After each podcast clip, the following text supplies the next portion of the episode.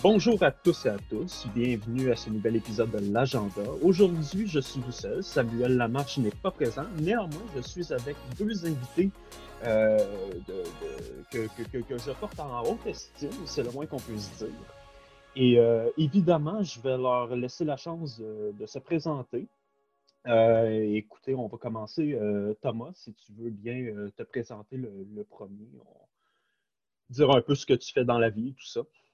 Bah, je me présente, je suis euh, Thomas Stéphane, je suis euh, chercheur à l'Université Laval. Donc, euh, parallèlement à ça, je finis également aussi une maîtrise en droit, puisque de formation, je suis dans ce domaine. j'ai aussi développé une technique dans le volet assurance, parce que j'étais à l'Institut des assurances d'Aix-Marseille en France, ce qui a expliqué que j'ai développé aussi une certaine expertise aussi dans tout ce qui est euh, tarification, souscription et dans le volet des assurances. Et aussi, ça m'a emmené à beaucoup à m'intéresser sur euh, euh, les dispositifs de protection sociale qui sont adressés en fait à, certaines catégories d'étudiants au sein de l'Université Laval. Donc, dans, un, souci bien entendu d'équité, parce que mm-hmm. l'ensemble de mes actions ont toujours été très tournées sur ces types d'axiomes. Par rapport à ça, enfin, Ceci étant dit, euh, j'ai euh, développé aussi, enfin, j'ai une grosse passion en fait pour l'engagement euh, politique parce que pour moi, je ne vois pas la politique comme, je veux dire, un moyen pour parvenir à, à, une finalité purement professionnelle, mais plutôt comme un moyen qui permet d'établir un cadre de vie qui soit le, le plus à même à satisfaire l'ensemble des besoins et des attentes de l'ensemble de la population. Et bien entendu, pour moi, c'est euh, par rapport à ça que euh, je n'ai jamais envisagé, euh, comme beaucoup ont eu tendance à le faire, à faire de la politique politicienne, mais vraiment à faire une politique de proximité, une politique qui soit réellement donc, en phase avec les attentes donc, des, des, concitoyens, parce que finalement, dans le fond, une société qui permet à tout le monde de se sentir bien est une société qui est nécessairement prospère et qui ne peut que, que, que briller et attirer de, de nouvelles pensées. Donc, euh, sur, sur ce point-là, c'est ce qui m'a conduit finalement à faire un choix entre plusieurs parties, parce que j'ai pu prendre connaissance des, des, différents plans euh, idéologiques des uns et des autres.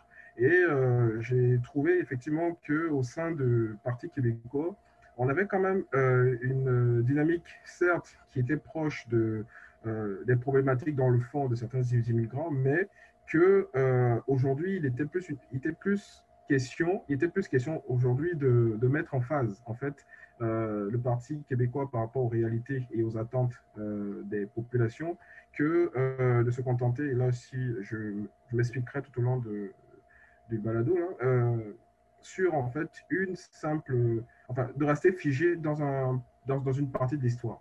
Parce que finalement, euh, l'histoire, c'est une succession d'événements. Hein. Beaucoup, le, enfin, beaucoup le,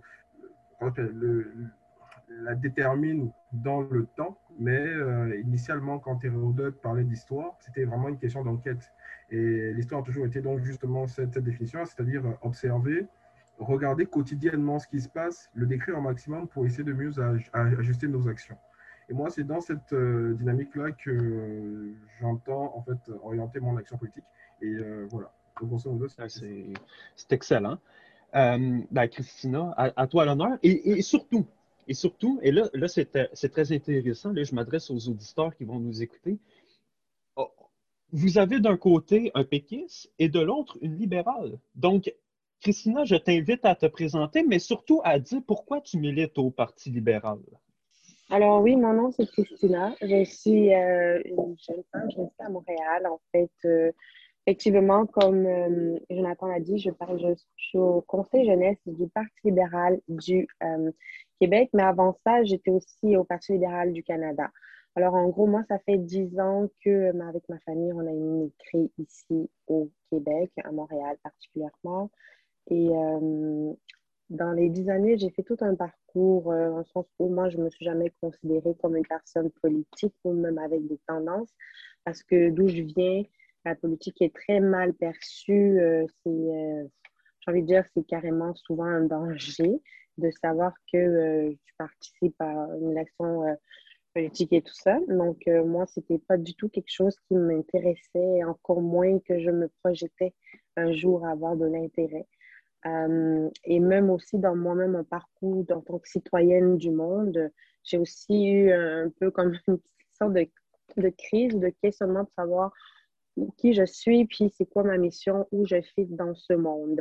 Surtout après mon immigration ici au Québec, je pense que plusieurs personnes qui ont immigré, qui connaissent cette expérience, quand tu arrives dans un nouveau pays, tu te poses la question à savoir euh, c'est comment est-ce que je qu'est-ce que je retiens de cette expérience, qu'est-ce que j'amène à ma terre d'accueil, puis qu'est-ce que je retiens, qu'est-ce que je, je prends euh, comme euh, comme apport. Alors, euh, moi, je suis allée à l'école, je suis allée au cégep, après, je suis allée à l'université.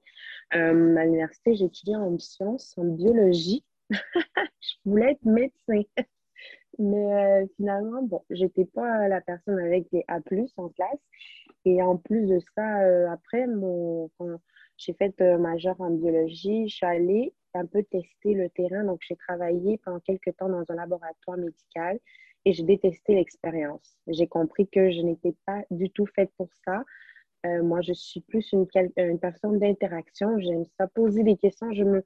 En fait, euh, au, travail, euh, c'est moi qui posais les questions à tout le monde, mais rien à voir avec les labs. Je voulais savoir le vécu des gens, d'où ils viennent, pourquoi ils sont là. Et que j'ai très vite compris que je n'étais pas à ma place là-bas. donc, ça m'a fait aussi réfléchir, me poser la question, est-ce que c'est vraiment ce que je veux faire? Donc ça, c'est de là que mon engagement a commencé dans la communauté. J'étais bénévole dans les campagnes, euh, entre autres en 2017, euh, à la campagne municipale. J'étais bénévole. Après, euh, j'étais bénévole dans les centres de personnes âgées.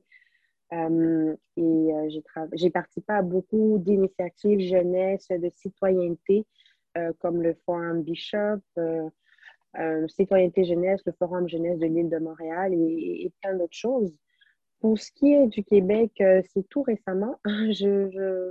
C'est tout récemment que j'ai, je me suis questionnée sur mon appartenance et, le sujet de la citoyenneté québécoise parce que moi, euh, je dirais très honnêtement, au début, je ne me sentais pas vraiment comme si j'appartenais, ok, comme si j'étais euh, j'étais la bon, je veux pas dire j'étais pas la bienvenue mais j'étais pas sûre que j'étais à ma place pour plusieurs raisons on va parler tantôt sûrement de modèles de représentation et tout ça ça m'a pris euh, quand même les, au moins les cinq premières années euh, de mon immigration au Québec pour euh, essayer de, d'avoir ce lien d'appartenance avec cette nation, cette province.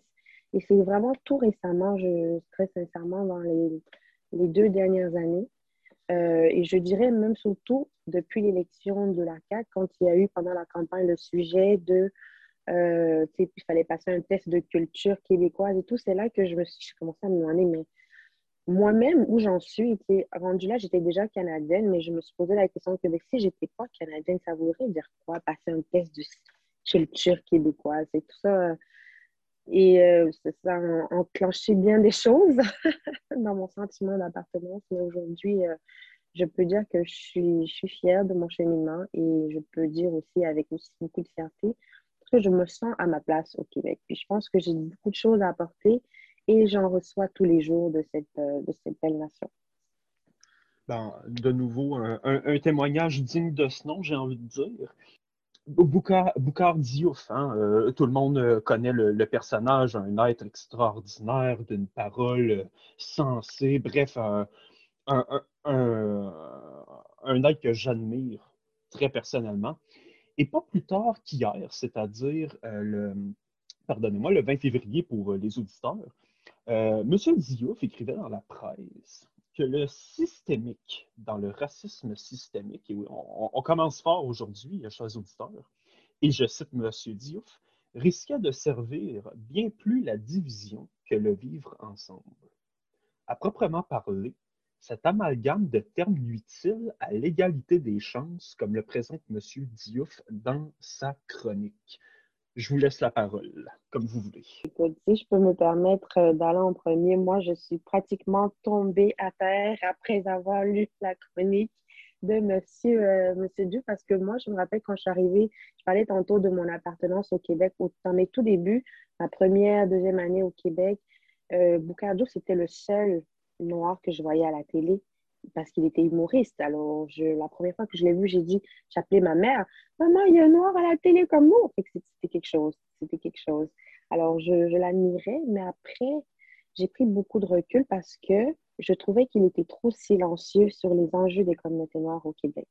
Alors, un jour, je me rappelle même sur ma page Facebook, je l'ai tagué et j'ai demandé pourquoi il ne, il, il dit pas quelque chose. Il y avait euh, un cas euh, d'injustice, en tout cas vers une personne de la communauté noire ici au Québec. Et, et j'ai envie de dire même à Kakoto, euh, le Québec, que vous connaissez bien au Parti québécois, je l'ai tagué aussi parce que j'étais vraiment fâchée. Que comment ça se fait que ces deux hommes, pour moi, qui sont des héritages, parce que moi, je viens du Cameroun en Afrique, puis ces deux hommes aussi. Alors, j'étais offusquée, je me demandais, mais pourquoi ils sont silencieux? Pourquoi ils ne parlent pas? Je ne comprenais pas la politique derrière. Mais euh, la chronique d'hier, c'était vraiment, euh, je, suis littéralement tombée à terre et j'étais très contente. Franchement, moi aussi, j'ai appris beaucoup quand j'ai lu ça et je suis mieux vaut tard que jamais. Je pense que c'est une belle pédagogie, mais une belle plume aussi. J'étais contente de voir ça. Et j'ai dit aussi à, j'ai écrit à Samuel, j'ai dit, le, et je, je me cite moi-même, j'ai dit l'immigrant le plus chouchouté des Québécois parce que littéralement sur Facebook, je voyais à un moment donné, il y a beaucoup de gens qui disaient Boukadio, t'es tellement bien intégré, t'es tellement bien, t'es tellement bien, ce genre de paroles. Puis ça faisait en sorte que je me posais les questions, ça veut dire quoi être bien intégré au Québec? Et pour moi, c'est comme waouh, ça a pris beaucoup de courage, puis je salue vraiment Boukadio pour ce qu'il a fait. Qu'est-ce que ça veut dire être bien intégré au Québec, Thomas? Je suis curieux de t'entendre sur la question. Bah, écoutez, c'est déjà assez, euh, comme je disais tantôt, enfin, comme je l'avais dit, euh, comme, je me plais à le dire, la question de l'intégration est une question qui est, euh, qui en soi, qui est difficilement, comment je dire, qui est difficilement conceptualisable et difficilement accessible d'entrée de jeu, parce que ça touche à à plusieurs, euh, à plusieurs aspects, si vous voulez, en fait, euh, pour nous autres, par exemple, pour ceux qui sont universitaires, ça touche à plusieurs disciplines. Donc, euh, il y a beaucoup de dynamiques sociologiques, il y a des, approches juridiques, et même voir aussi des approches économiques sur la question de l'intégration, finalement, de la personne. C'est clair qu'aujourd'hui, est-ce que être bien intégré dans une société, c'est quelqu'un qui arrive d'un point de vue économique à, à subvenir correctement, et je dis bien de manière dignement à ses besoins, qui a un emploi qui est conforme à, je, vais peut-être me répéter, un emploi digne, donc euh, en fonction de ses compétences, est-ce que c'est plutôt l'approche sociologique, c'est-à-dire quelqu'un qui arrive à se créer un réseau euh, de proximité, d'amis, de connaissances Est-ce que c'est l'aspect juridique, c'est-à-dire c'est quelqu'un qui peut effectivement faire valoir ses droits aisément au sein d'une société sans avoir à subir, bien entendu, une justice arbitraire? La question de l'intégration, elle est très large. C'est-à-dire, euh, à partir de là, quand on dit qu'une personne est bien intégrée et mal intégrée, c'est, euh, ça ne peut pas être une question qui sera toujours, enfin, qui peut être répondue sous un axe. C'est vraiment une question qui est transversale. Et sur cette base-là, pour moi, je crois que l'intégration d'une personne, elle englobe un peu toutes ces disciplines. C'est-à-dire qu'elle englobe un peu tous ces facteurs. C'est-à-dire que euh, quelqu'un qui vient, disons, du Sénégal, euh, du Mali euh, ou d'un autre pays, même de l'Inde, qui a déjà, enfin, prenons le cas de quelqu'un qui vient de l'Inde, par exemple, donc qui vient déjà avec euh, une, et qui veut s'installer à Québec, il vient déjà avec une première difficulté qui est celle de la langue. Parce qu'en en Inde, la langue qui peut être utilisée, c'est leur langue locale, c'est l'anglais. Or, à Québec, depuis la loi 101, donc il y a une certaine euh, euh, exigence euh, linguistique que des personnes doivent quand même observer. Bien qu'après, on a tendance à dire qu'ok, on est, c'est une province bilingue, etc. Mais le français a quand même une place qui est très importante dans l'intégration de la société québécoise. Donc cette personne qui arrive déjà, elle se trouve déjà confrontée à cette difficulté-là, c'est-à-dire la difficulté sociologique qui est celle d'avoir une langue qui lui permettrait déjà euh, d'être considéré comme étant euh, membre d'une société. Donc ça, c'est déjà le premier problème. Maintenant, après, est-ce que cette personne euh, qui vient d'Inde et qui est ultra compétente professionnellement, sinon c'est un informaticien qui a développé de super compétences et qui travaille maintenant pour une, je sais pas, pour une compagnie d'informatique cotée à Québec, est-ce que cette personne pourrait dire qu'elle était bien intégrée du simple fait qu'elle a, qu'elle a pu être insérée dans euh, dans un poste qui est conforme à ses attentes, mais qui une fois qu'il sort de son, cadre, de son milieu de travail, n'arrive pas effectivement à se socialiser parce qu'il euh, y a cette barrière de la langue et par voie de conséquence, il essaie de se rapprocher auprès des membres de sa communauté, donc indienne, avec lesquels il pourra facilement échanger. Est-ce que euh, peut parler d'intégration dans ce type de cas? Moi, pour ma part, je répondrais non. Parce que euh, l'intégration, pour moi, c'est tous ces trois aspects, c'est-à-dire qu'il faut que la personne arrive facilement à être considérée euh, dans l'environnement comme il est, comme étant une identité à part entière, mais qui participe en tant que, en tant que membre, justement, du, simple fait ce qu'on appelle euh, des bons usages de courtoisie au sein d'une société, c'est-à-dire il, doit être, doit être considéré pour ce qu'il est. Et ce qui veut dire que euh, ça, pour moi, c'est la dynamique sociologique. C'est-à-dire que euh, la langue, effectivement, est un plus parce qu'elle permet à une personne de pouvoir exprimer, de pouvoir aller découvrir finalement comment fonctionne la société dans laquelle il est, en train de s'insérer. Mais elle permet aussi aux personnes qui reçoivent le nouvel hôte qui est en train, enfin le, candidat à la, à la, société euh, nouvelle aussi, de prendre connaissance de ses origines et d'où il vient pour, pour, mieux, pour, mieux comprendre en fait, cet individu. C'est-à-dire que ça va un peu dans, dans les deux sens. Parce que, et naturellement, c'est un rapport d'échange, c'est un, rapport d'échange de, de, culture qui a nécessairement des impacts sur le dernier poste, enfin sur le dernier facteur, à savoir le facteur juridique. Parce que finalement, on peut se poser la question que quelles peuvent être les implications, quelles peuvent être les conséquences euh, d'une société qui commence à se, comment je peux dire, à s'hétérogénéiser donc il commence à prendre des personnes de tout azimut. Est-ce qu'on peut rester sur un droit rigide ou est-ce que finalement le législateur doit essayer d'adapter les lois en fonction des nouveaux cas qui se présentent? Bon, bien entendu, là, c'est un débat qui va opposer conservateurs et progressistes. D'autres vont dire que non, euh, ceux qui arrivent dans une société qui est déjà euh, planifiée, euh, conçue comme telle, doivent s'adapter. C'est-à-dire que la loi est égale pour tous. C'est un discours facile, c'est-à-dire c'est un discours dans lequel on se réfugie facilement, mais c'est un discours qui euh, trahit finalement la réalité parce qu'au-delà de ça, la question de l'intégration euh, en soi porte déjà en elle les germes d'une société évolutive. C'est-à-dire que la question, elle est, progressive. Parce que dès lors qu'on est déjà dans une société qui accueille de, nouvelles personnes, c'est qu'on n'est plus, plus en vase clos. C'est qu'on sort finalement de ça. Je ne sais pas si vous comprenez. C'est-à-dire que pour que ces lois-là euh, concernent, enfin, pour, que ces lois soient utiles et restent à, comment je peux dire, euh, pour que ces lois restent utiles et fassent leur effet pour un type de société, il faudrait que ce type de société-là euh, ne soit pas altéré.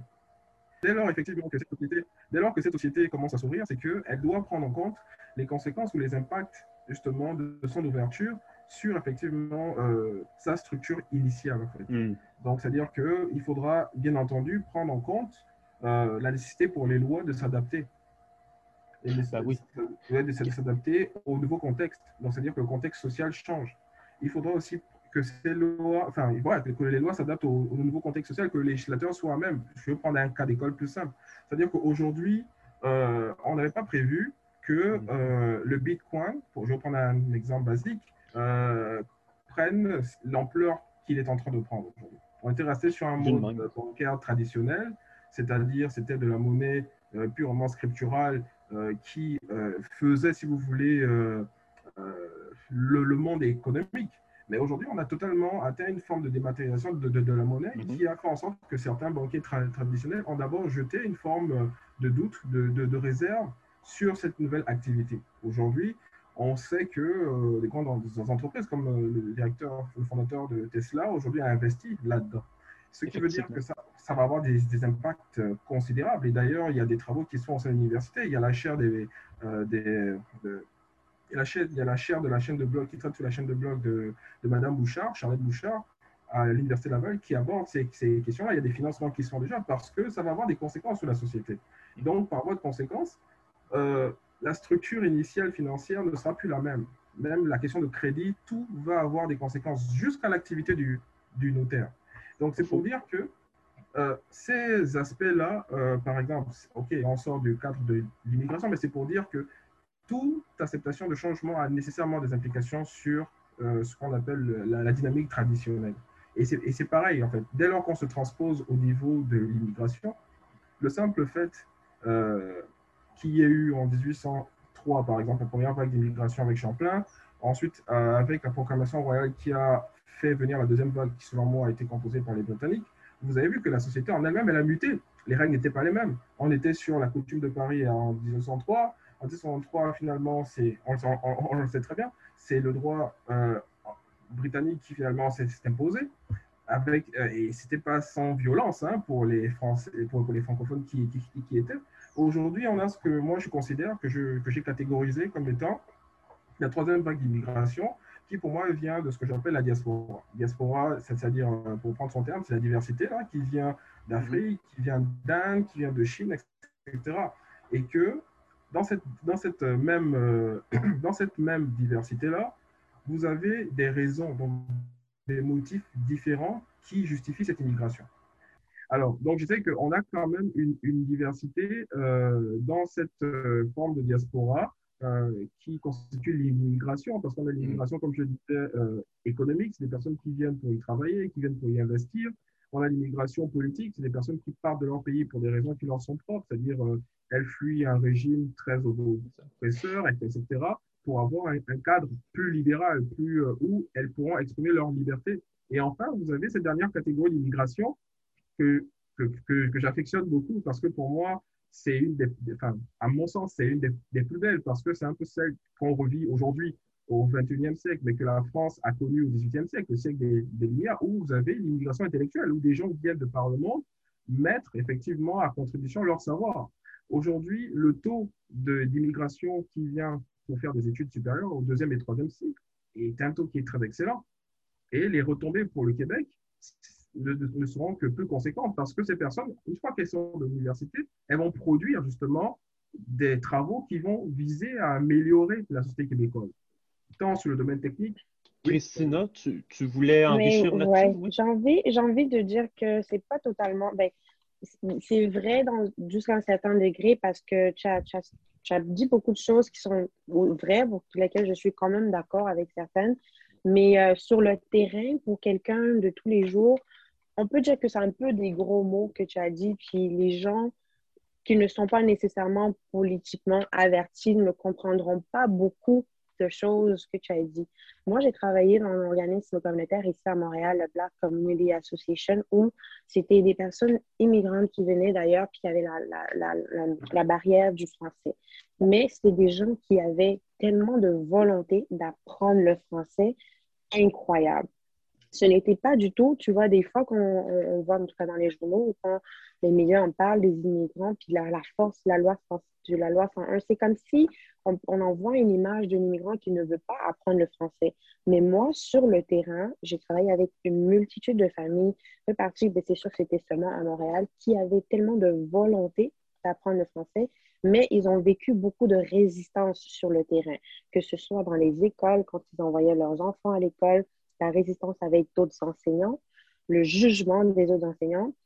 Moi-même, j'ai assisté plusieurs fois en tant que, à la fois euh, pour faire la traduction, mais aussi en tant que, j'ai envie de dire, euh, pour, tempérer un peu la communication entre le parent et l'école, parce qu'il y avait énormément de résistance.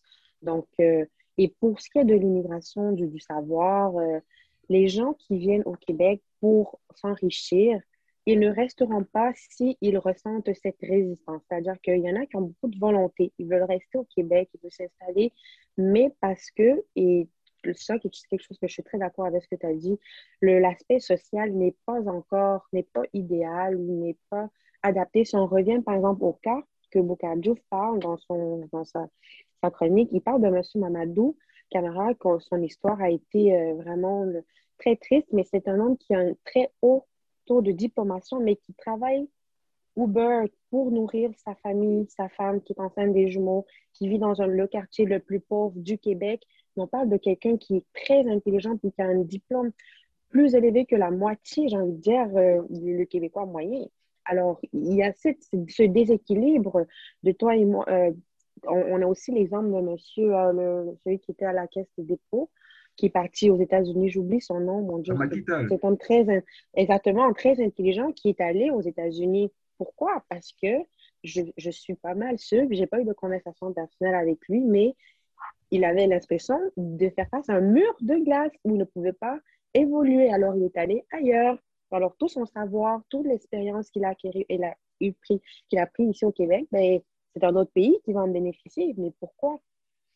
Alors, quand on, moi, quand, on parle d'intégration pour avoir ce que j'ai vu sur le terrain, les familles avec lesquelles j'ai interagi, je pense que l'aspect social, des fois, et, le, mot, moi, je ne suis pas, je ne crois pas nécessairement au racisme systémique, comme je, je le dis dans mon, mon article, mais je pense qu'il y a beaucoup de résistance envers les immigrants, même ceux qui ont vécu le processus d'intégration proscrit par le gouvernement, c'est-à-dire l'organisme communautaire, euh, la francisation, tel, tel, bénévolat, tout ça, c'est toutes des façons de s'intégrer au Québec. Puis quand tu suis ces étapes, ben, tu n'es quand même pas capable d'accéder à de, de, de, vivre comme tu devrais parce qu'il y a toujours une résistance vers un employeur. Encore le cas de M. Mamadou Camara, on ne comprend pas pourquoi il doit vivre du mhm. BER quand il y a ces, diplômes-là comme ça.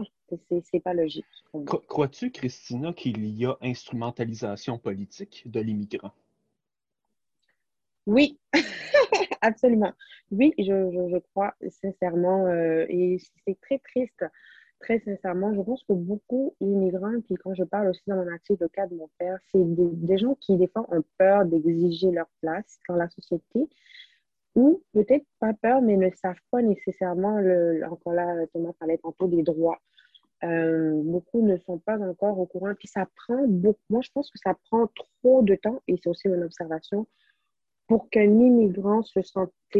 Ça peut prendre dix années pour que, mon expérience personnelle, je vous l'ai dit, ça fait dix ans que je suis au Québec, puis c'est seulement dans les deux dernières années que je peux dire que je suis intégrée. Fait que ça m'a pris sept années alors, pour un homme, par exemple, qui est un père de famille qui arrive au Québec avec, euh, on va dire qu'il était avocat dans son pays, qui arrive ici à 40 ans, ça va lui prendre 7 ans, donc il va avoir proche de la cinquantaine pour comprendre le système. 7 ans, c'est beaucoup d'années, je pense. Pour quelqu'un qui a une famille, c'est, je, pense qu'il y a, oui, pour répondre à ta question, absolument. Puis, euh, Thomas, j'imagine que tu as quelque chose à rajouter sur cette question? Oui, mais euh, tu sais, euh, déjà, je, avant de répondre à, à Christina, d'ailleurs, je suis agréablement surpris que finalement les problématiques euh, de la population immigrante, qu'elles soient, je veux dire, proches des libéraux ou qu'elles soient proches finalement du Parti québécois, finalement les réalités sont les mêmes. Donc, c'est un constat. Et je salue vraiment ton ouverture, Jonathan, hein, pour cette petite plateforme que tu es en train de mettre en place qui permet en fait à nous autres là de pouvoir nous exprimer. Donc, indifféremment de nos affinités plus ou moins politiques. C'est-à-dire qu'on aborde plus, on essaie d'aborder le plus objectivement possible en fait la, question de l'immigration. Et pour revenir à une approche plus terre à terre, comme Christina le, le disait, moi je parle toujours de mon expérience personnelle. Donc si vous me permettez, c'est pas que je vais parler de ma vie personnelle là, mais bon, je vais quand même essayer de, le présenter. Je suis arrivé ici en hiver 2017. Donc, euh, contrairement à Christina, moi, ça fait pas très longtemps là, donc euh, tu vois. Donc, euh, j'ai grandi en France et j'ai fait l'ensemble de mes études en France en fait.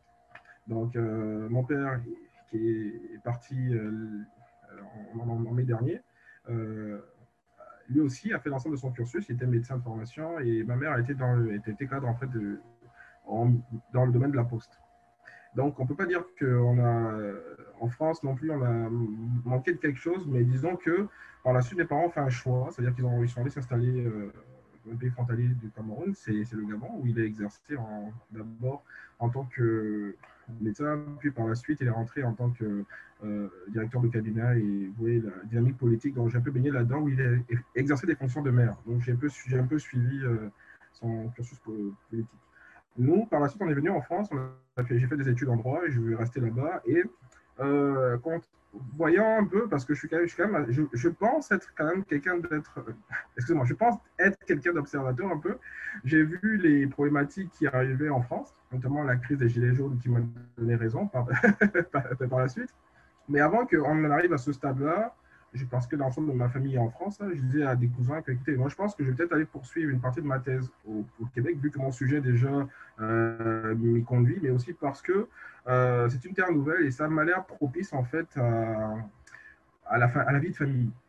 Donc j'avais ma, conjointe, j'en ai parlé avec elle, elle a dit ok d'accord, nous, nous partons pour le Québec. Nous sommes venus euh, au Québec. Je suis d'abord venu, donc eux ils sont restés, je suis venu un peu en missionnaire. En hiver 2017, c'était plus ou moins rude. Je peux vous assurer que euh, pour des personnes qui arrivent et qui ne connaissent personne, parce que j'ai eu la chance, moi, euh, d'avoir une dame qui, que je connaissais ni d'Adam ni Ève, mais elle était euh, canadienne d'origine ivoirienne, qui m'a pris sous son aile. Elle m'a dit ce qu'il fallait faire, fais ça, va ici, voici comment il faut fonctionner au, au niveau du Québec. Mais au sein de la société québécoise, et québécois en soi, j'ai pas eu ce contact-là. C'est-à-dire peut-être parce qu'il y avait une machine, on m'aurait dit oui, mais l'université met en place euh, euh, des, structures d'a- d'accompagnement, mais euh, il faut déjà savoir où aller cogner pour avoir ces services-là. Et quand on vient d'un pays où ces informations ne sont pas si accessibles, c'est quasiment impossible. Par la suite, c'est là où ça va être un peu plus rude. J'ai fait venir par la suite mon, fils. Je n'avais pas aussi la présence d'esprit à ce moment de, faire valoir les prestations d'équivalence entre euh, euh, assurance euh, RAMQ et CPAM en France. Donc, du coup, j'étais resté longtemps sur le régime privé. C'est après qu'on m'a dit que je bénéficiais de ça, que j'aurais dû le faire, etc. Même là, il fallait, c'était pas spontané. Donc, il faut savoir l'information, il faut aller le faire, il, faut, suivre la procédure par la suite. Mon fils a eu un grave accident, donc brûlure au deuxième niveau, qui a nécessité donc une opération. Euh, à Québec, on n'a pas pu le traiter euh, pour, des raisons que j'ignore. Et du coup, on a dû le transférer à Montréal, à Sainte-Justine. Donc, je suis parti. Et euh, il a été traité. Sauf qu'après, par la suite, l'assurance nous a dit non, on ne pourra pas assurer tous les frais qu'il y a, euh, les frais d'entretien, si vous voulez, de la, plaie, etc. Pourtant, j'avais une assurance que j'avais payée, etc.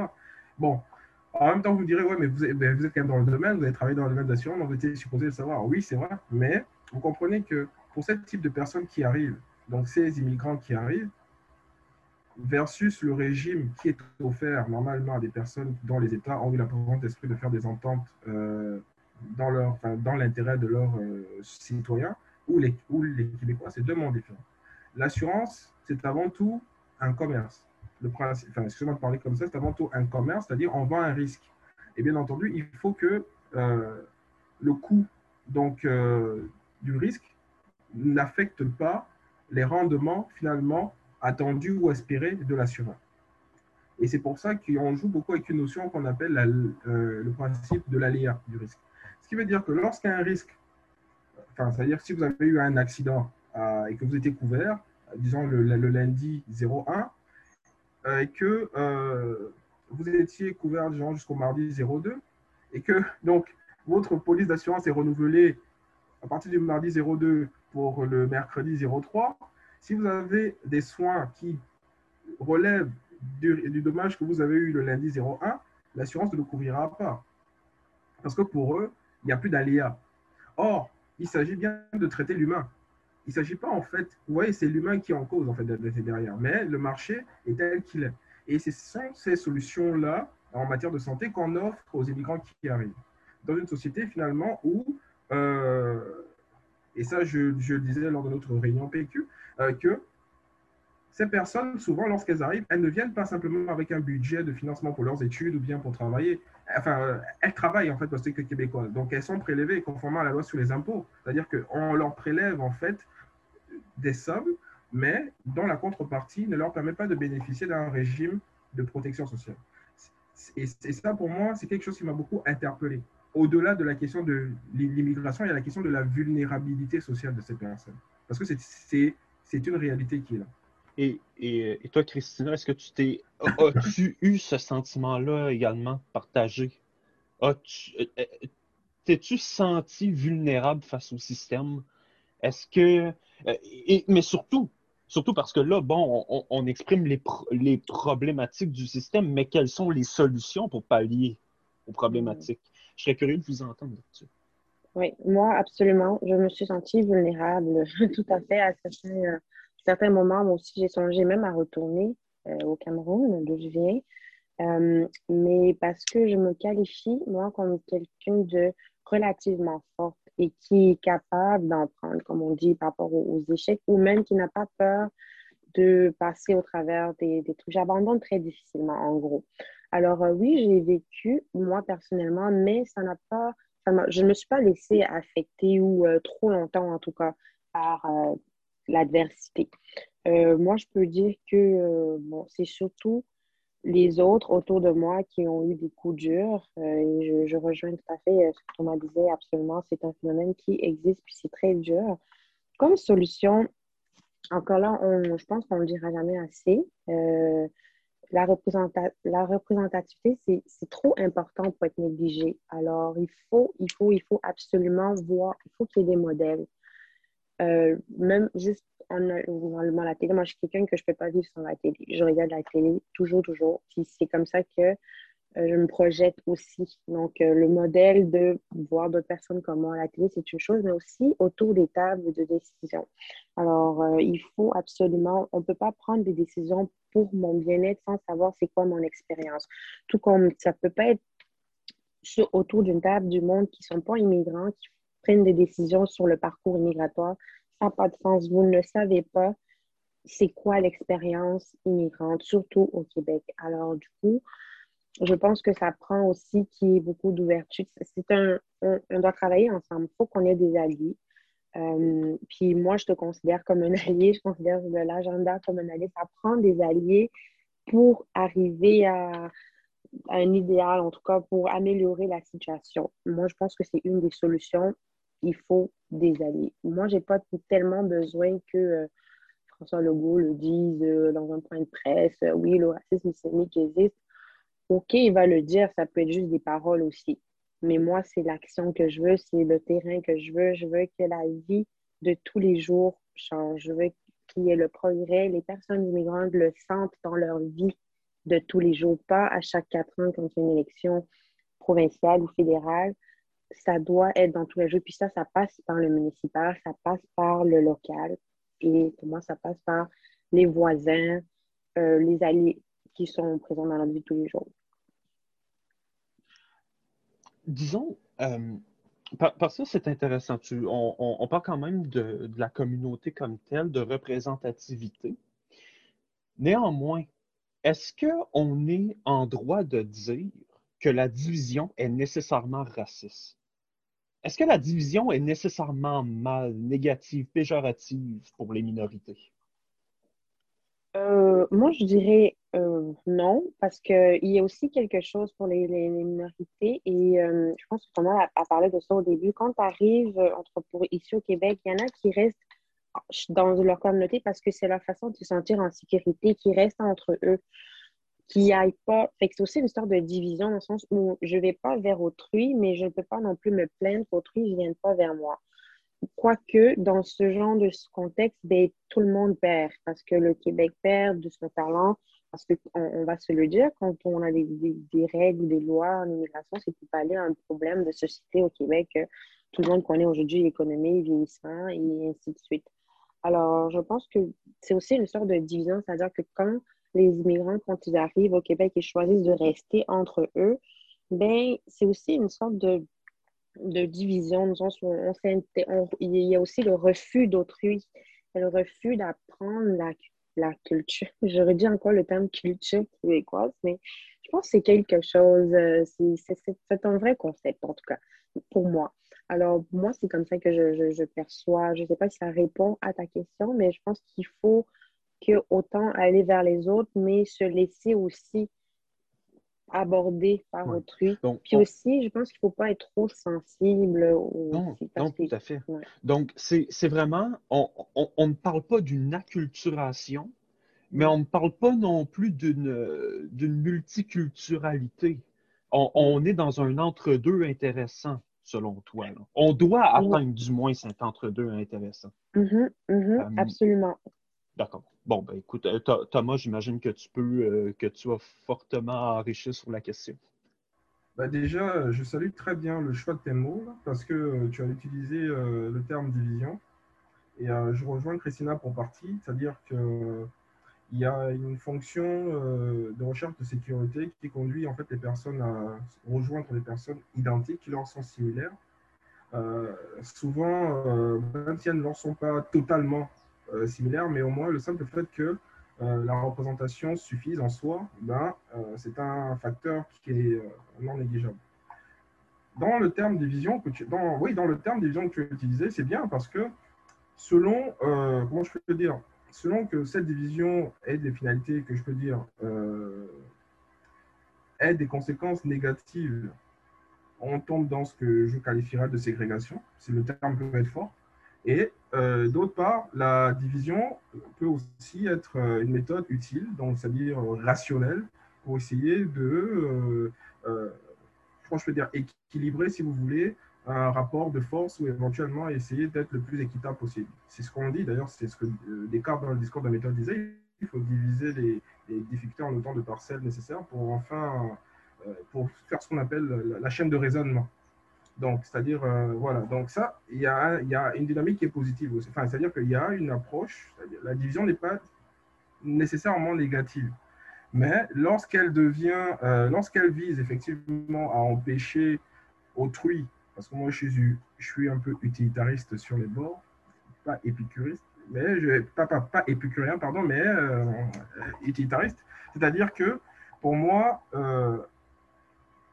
on sait qu'on a un résultat politique qui est euh, bien, bien, euh, lorsque le plus grand nombre est satisfait. Schématiquement, c'est ça. Lorsque le plus grand nombre est, satisfait. Pour revenir à un cas plus concret, plus terre à terre, c'est-à-dire qu'aujourd'hui, la question de la division, euh, qui consiste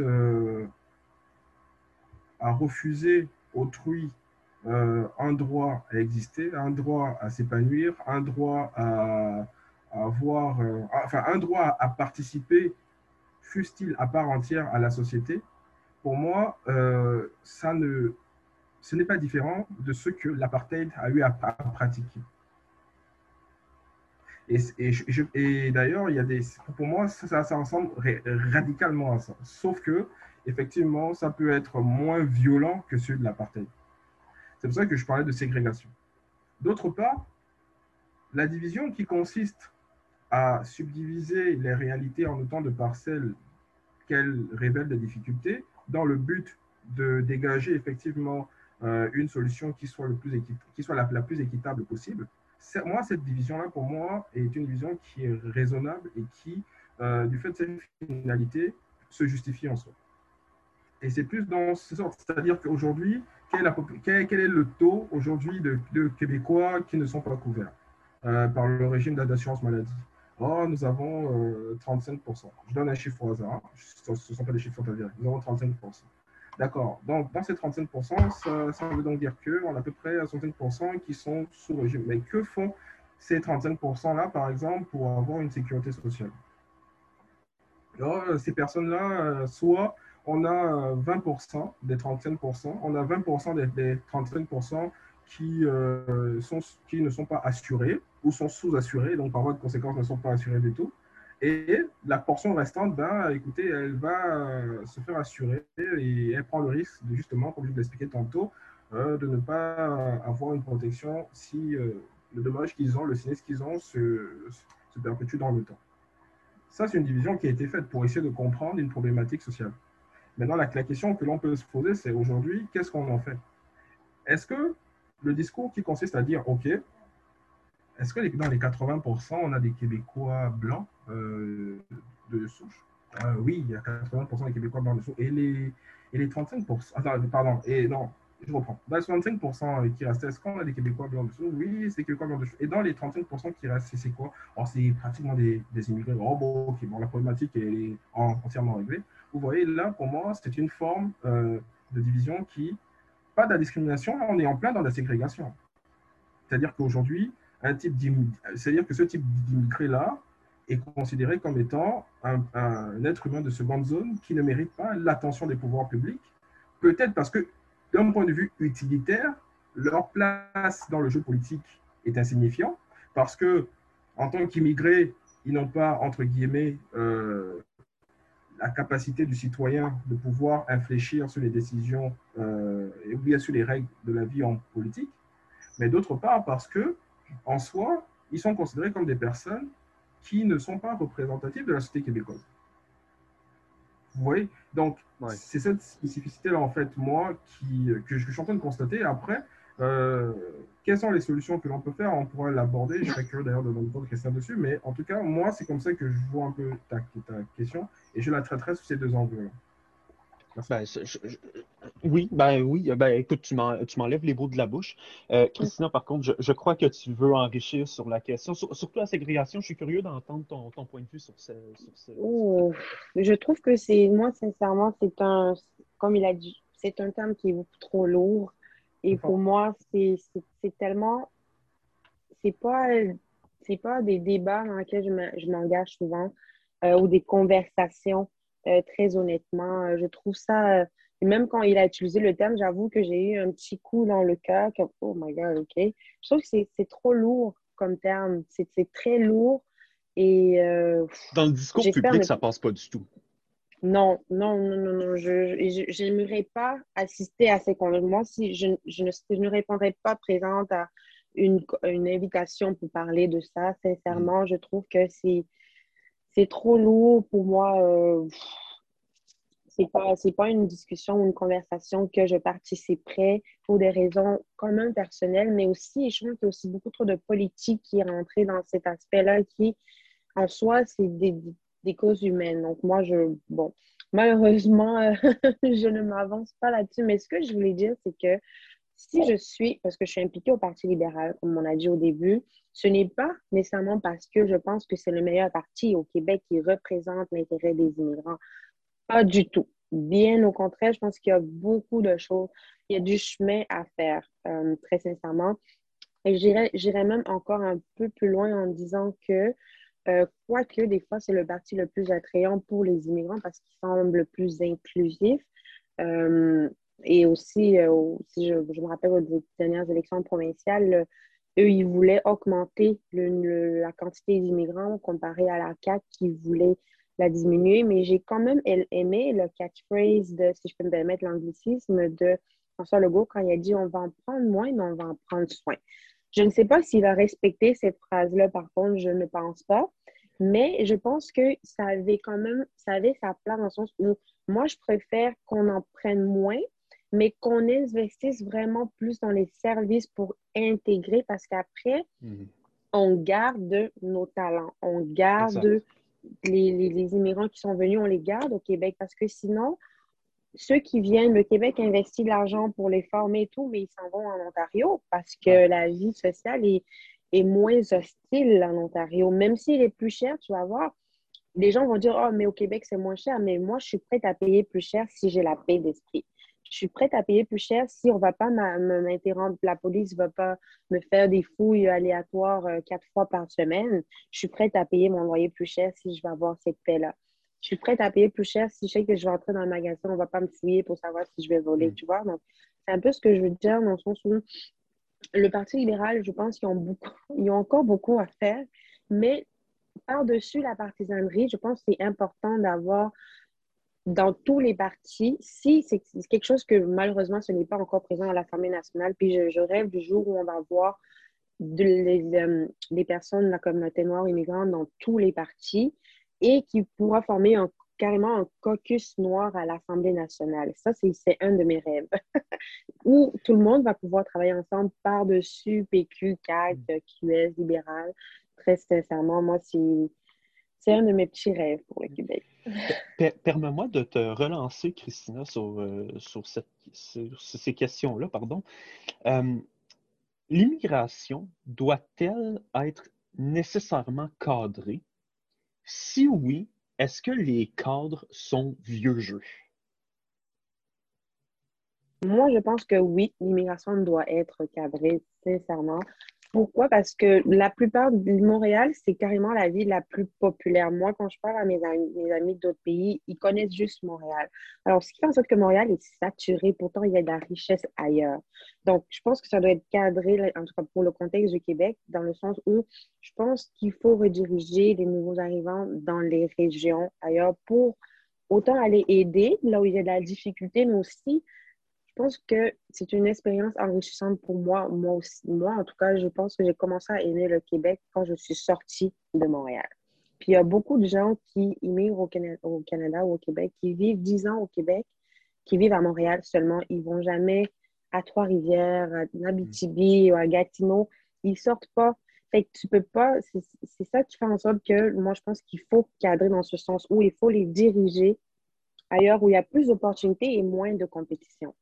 Et je pense que le Québec gagne en, général dans ce, dans, avec cette façon de cadrer, mais pas imposer. Là, c'est autre chose parce que là, on ne mm. vit pas l'expérience vivante, mais recadrer dans ce sens-là où aller où il y a déjà besoin. Parce que, comme je disais, Montréal, il est saturé, là. Il y en a bien trop. Puis, c'est ça. Euh, Thomas, sur cette question? Moi, je vais rejoindre euh, Christina sur la question de la nécessité de l'encadrement euh, de, l'immigration, mais c'est clair que là où je vais diverger de Christina, c'est sur les, raisons.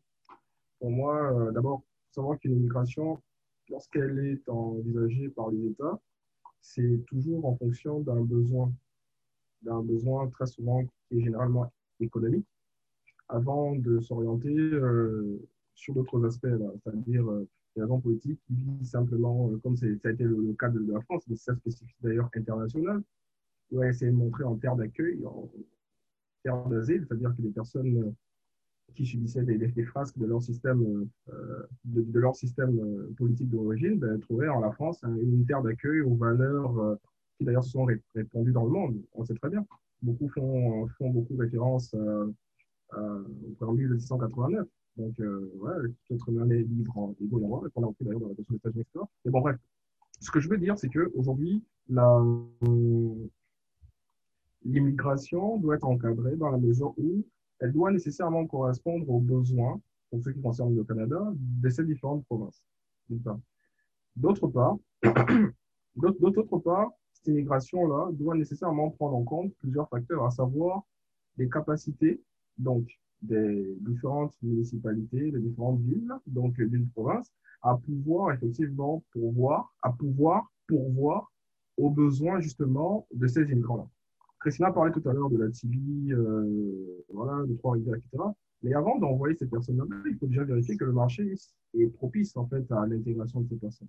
Il faut aussi déjà que les pouvoirs en place, enfin, il faut déjà que d'un point de vue sociologique, euh, la question de l'intégration euh, humaine des, personnes aussi, enfin, que les personnes soient disposées à recevoir ce qu'ils appellent, dans un premier temps, l'étranger ou l'immigrant, avant de le considérer comme, comme, comme étant québécois.